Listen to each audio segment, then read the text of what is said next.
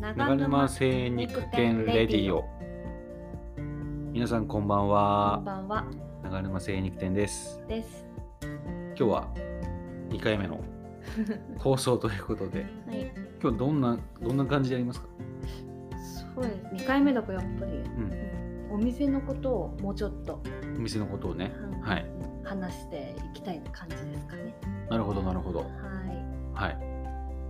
まあ長沼精肉店はですねやっぱり歴史あるお店でしてい。はい。もう創業70年七十年。うん千九百？ 42年とか終戦してない。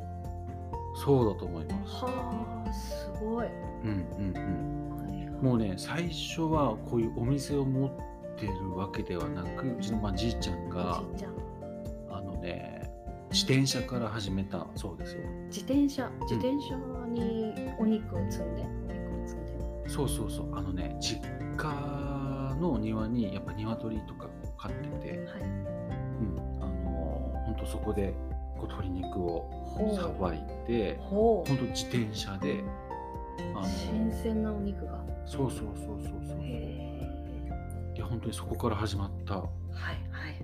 マわルマ精肉店なんですよ、あ、なるほど。これはなんか、ん私は全然知らない話だから、うん、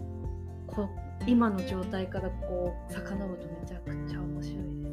ね面、白いですねって言っちゃうんだけいど。やあの興味深い。そう普そ通うに。でうん自転車から始まりまして、はい。ですぐにお店を持ったわけじゃないんですようんで次にじいちゃん何したかっていうと今度電車に乗ってはい東京に行くんですあじだから地元は数ですけど、うんあのお肉をさばいては東京に売りに行ってたんですよいへえ。電車でへ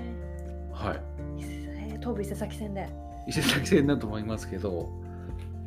そうそうで料亭に行ってうんで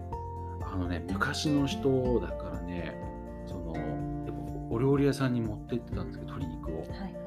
ただで帰ってこないんですねはいはい。あの厨房に入ってうんどういう風に料理をするかっていうのをずーっと見てたらしいですよへーで加須の今地元の方は結構知ってると思うんですけどうちあのこう骨付きの桃の唐揚げってはいはい、クリスマスチキンにみたいな2000本ね出るんですけど2000本2000本そうそうありがたいことに2000本出るんですけどそうですその味付けっていうのはそこの料亭で盗んできたねそうなんだそうじいちゃんがそこでずっとこう教えてくれないですから昔の人そうですよねだからずっとどういうふうに味付けをしてとかっていうのをそこで見て、美味しいよねありがとうございます今完全にお客さ んはいお客さん目線でちょっそうどういうふうにこう筋切りってこうあの肉にこう切り込みを入れるんで筋切りっていうんですけどどういうふうにこうするかと全部見てと、ははいい、それがおじいちゃんじいちゃんのスタート地点、そうですそうですうんお店はいつぐらいからお店がですね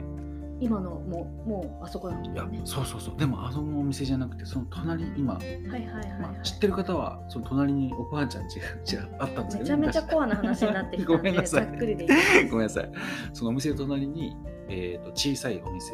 なんていうんですかまあ自宅がお店だったんですねうーんうんうんほんと小さいお店だったんですけど、えー、とそこからスタートしてはいはいで隣が八百屋さんえー、商店街なんだんだ。そうそうそうなんです、はいはいはい。でその八百屋さんが引っ越されてでそこの建物をちょっと内装だけ変えて長沼精肉店えで、も、うんあのえっ、ともう今は解体してないけど、うんうんうんあのスタイル。そうそうそうそすっげえ。うそうなるほど。そうなんです本当にじゃあ設備とかそういうのをすごい大事にして使って、使ってきたんだね。そうだねはい。そこから始まったからねもう何十年っていうで冷蔵庫なんかさも冷蔵庫を、うんはいはうふい。見る人が見るとなんかかっけえとかって 言うような感じだったよね。ねうんそうなんですそうそうそうそうだから 今日昔を知るとなんだろうななんなんだろうはいすごいなと思いますよねその自転車から始まってうんうん東京に電車でね届けに行って、はいはい成長してうんうんうんし続けてお店が、うんで、なあれですよね話によるとなんか修行に来てる人とかいっぱいいた時期があったとかそういうのもあったよねそうですね、うん、あのね若い人が多分7人ぐらい修行に来られててでもう6人の方がもうほんとこの辺なんですけどお肉屋さんを建ててあの始めてるんですよなるほお肉屋さんの登竜門的など すごいおじいちゃんなんかそういう、肉を学ぶならとりあえず長沼精肉店うんにうん、学んでこいみたいな、なんかそんな感じみだたっいならみたいなた。はいだったのかなあと面倒見がいいって言ってましたね。うん、とりあえずうちでちょっと、はいうん、あのちょっと頑張ってみろよとみたいな感じで。そうそう。だからこの辺のお肉屋さんってうちで修行してる方がほとんどみたいなね。本当にそうそうそうそう。わおわおねうんうん。いやーすごかったみたいです よ。いや僕はもうねちっちゃかったから。めちゃくちゃ忙しかったって、うん。もうすごいすごかったってうんよく聞きますよね。うん、まだね物心がついた頃は、なんだろうこういう話していいのかな要は鳥をさばいてたんですうちでうちでねお店ではい、で許可ある許可ある許可はまあまあある話していい あ話そっかそっか何そうそうかだからしかもそあの何話何十話ですよね、はい、はい、大変ですよね。うん、でそこからねあのーお肉を食べやすい大きさに切って焼き鳥、うんうんううん、ん、美味しそう。はい、それをもうねもうちょっと刺してもうなんもう本当に一日何百本とかっていうのをうんはいはいだから昔の方はなんか焼き鳥っていうイメージだったっぽいですねうん、なるほど。はいでそこから、あのーうちのおふくろが手伝うようになってでお惣菜にどんどんこう切り替わっていったっていうなんか歴史時代の流れ時代とのも流にれそうそうそうそでうすよそううおん父さんお母さんの時よりは、背中をずっと見見ていたわけですよね。あ私ですねはい。いやー見てはなかったんですよね実はどういうこと実はそうなの？はい僕そうなんですお肉屋さんを継ぐ気が全くなくて あーあら、あと2分で全部話せるのかし そら。れは2分で話せないですね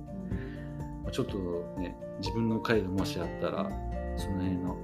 ん話をしたいんですけどじゃあ次回それにしたらいいんじゃないですか。はいあそうですねはいはい。うんうんそうそうそうそうねうちのお店はじゃあうん自転車がで、うんおじいちゃんがが、うんお肉を積んで、うんそう売り売り歩くなんていうのそういうなんていうんそういでうすとかころねからそうそう電車で料亭とかにお肉をうん売りに行ってうんいたっていうのが始まり。始まりねへえ。美味しそうですよね新鮮でね。うんうんうんうんうんなんだろう鳥屋さんですよね最鶏初は肉、屋さんね。まあ、今はね牛豚鳥馬とかいろいろやってますけど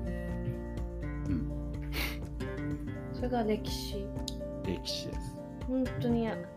最初の最初のぐらいのとこしか聞けてないような感じになっそうです か、て。 はい。ああその間ねうん。あその間あまあまあその親父とおふくろとのえーところはもうねお肉屋さんというよりかもうお弁当とかお惣菜とかはいはい。そうさっきもね時代の変化とかもにっていうところでやっぱ工夫していろいろ頑張ってきてあのすごく地元の話だけど、その頃多分、うんその頃っていうか私はちょっとあんま分かんない大体予想でいくと、うん多分もうお父さんお母さんの代に切り替わったぐらいの時がうんうんえー、カゾのゆあ洋華堂ができたぐらいなんじゃそなういそうのそうそうそうすごく近くにそうそうそうそう自転車でほんと1分ぐらいで行けるとこに、うん、まあ、スーパー大きなスーパーができたっていうのがそうで、うんああいう小さな、えー、と魚屋さんとかうん八百屋さんとかお肉屋さんとかにそれぞれ買いに行くっていう文化からうんなんか便利だね便利にどんどん便利な時代がスタートしたっていううんのがそれぐらいなんじゃないかなって確かにそうですねとか守り守っていくとかそういった意味で、うんなんかいろいろ工夫っていうのがうんいろいろしてた頃なんじゃないかなって思うんだけどあそうだと思います ありがとうございます背中見てないな見てなかったね見てないなこりゃそうなんだよでもまあ見てなかったんだけどあのまあその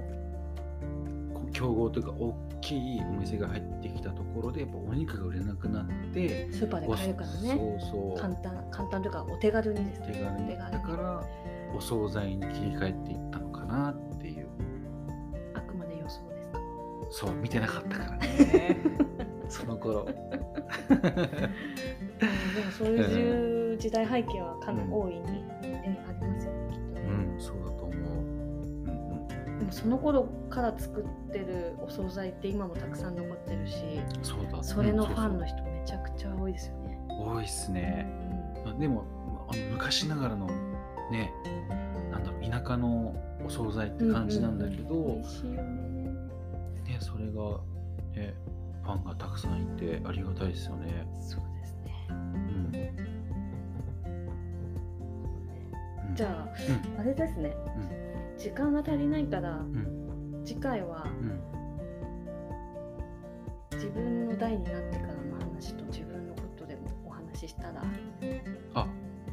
なるほど簡単にしましたけど、もうちょっと深掘りした自己紹介みたいな感じですねしたいみたいな顔して るのよしたいっすねはいというわけで というわけではいはい。もうちょっとあの長沼精肉店の歴史、ははい、を、さっくりはい、今回は話してみました。はい。はい。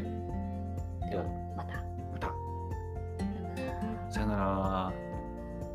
ら。 「